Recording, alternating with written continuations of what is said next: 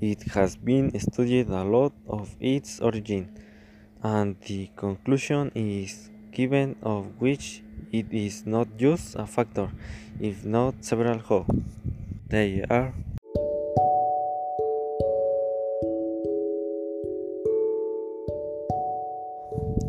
Hi, today we will be addressed to the use of violence for this.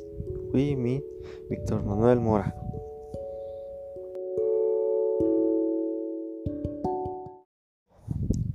Hi, today we will be addressed to the use of violence for this.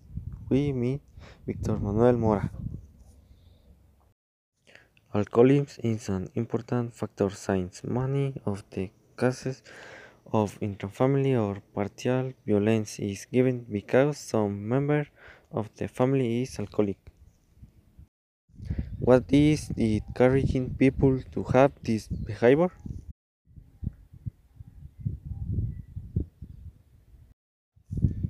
We have already talked about the types of violence we know that there are many but what your origin?